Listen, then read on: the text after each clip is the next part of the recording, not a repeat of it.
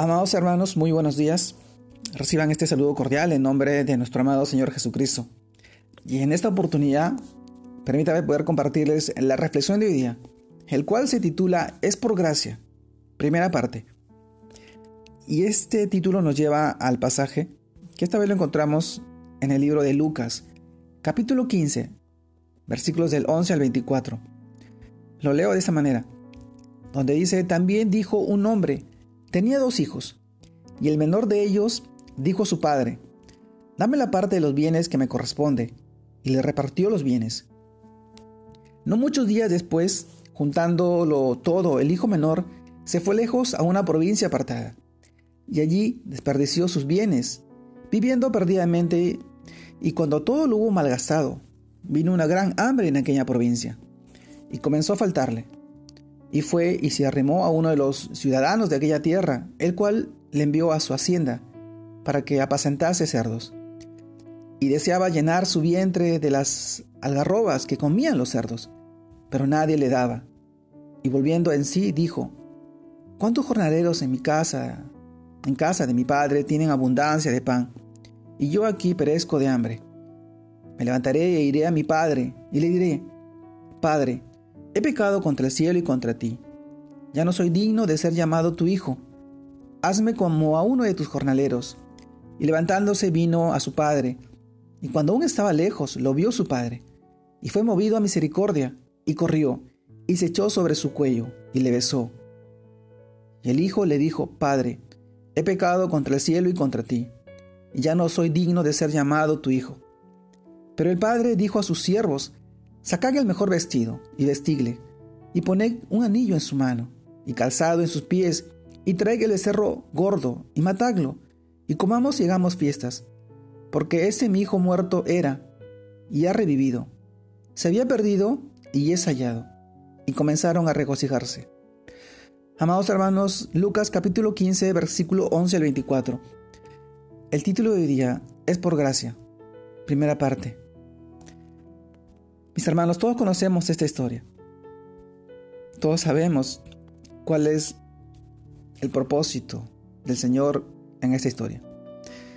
El hijo pródigo es la, es la parábola que relata acerca de un hijo que por sus deseos egoístas y su rebeldía le pidió la herencia a su padre y se fue lejos a malgastarla y a vivir una vida de manera desordenada y la vida una vida que él quería.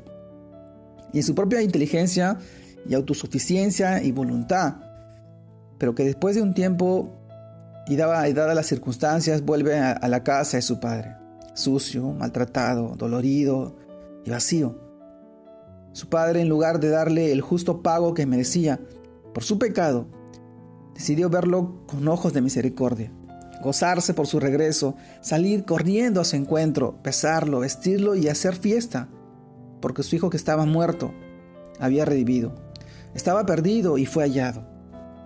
Amados hermanos, si nosotros reflexionamos en la relación que tuvo el Padre una vez que miró a su Hijo, que había vuelto, podemos decir sin ninguna duda que eso es gracia, eso es bondad, es favor del cual no se es digno.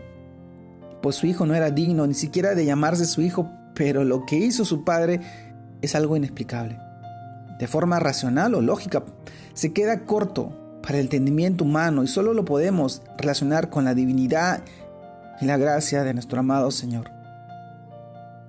Pues justamente asimismo estábamos nosotros muertos, perdidos en nuestros delitos y pecados, cuando nuestro Padre Celestial, nuestro Dios que es rico en misericordia, por su gran amor, con que nos amó, nos dio vida con Cristo.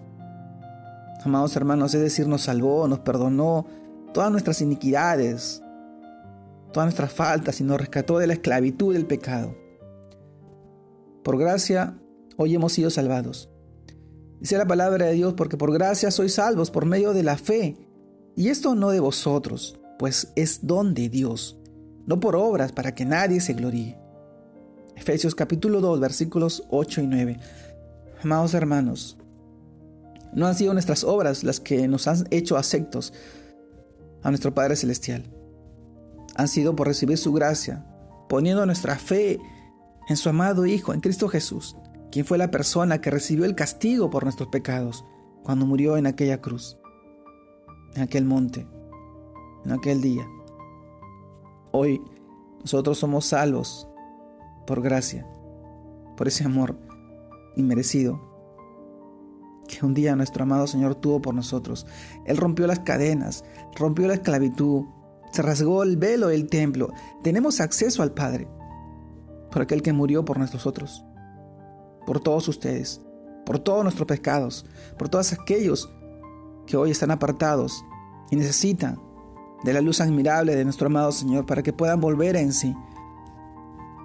Hoy nosotros somos fiel testimonio de la obra más grande y maravillosa en nuestras vidas y tenemos que llevar ese mensaje, esa palabra de salvación a la vida de aquellos que todavía viven esclavizados de las corrientes y los engaños y las mentiras de este mundo, que lo que quiere es esclavizarlos y matarlos. Hoy te animo a que puedas ser fiel a su palabra y crecer para la obra más grande y más maravillosa de nuestro amado Señor Jesucristo en la vida de todos y todas las personas. Te mando un fuerte abrazo, Dios te guarde y te bendiga. Saludos a todos mis hermanos. Bendiciones.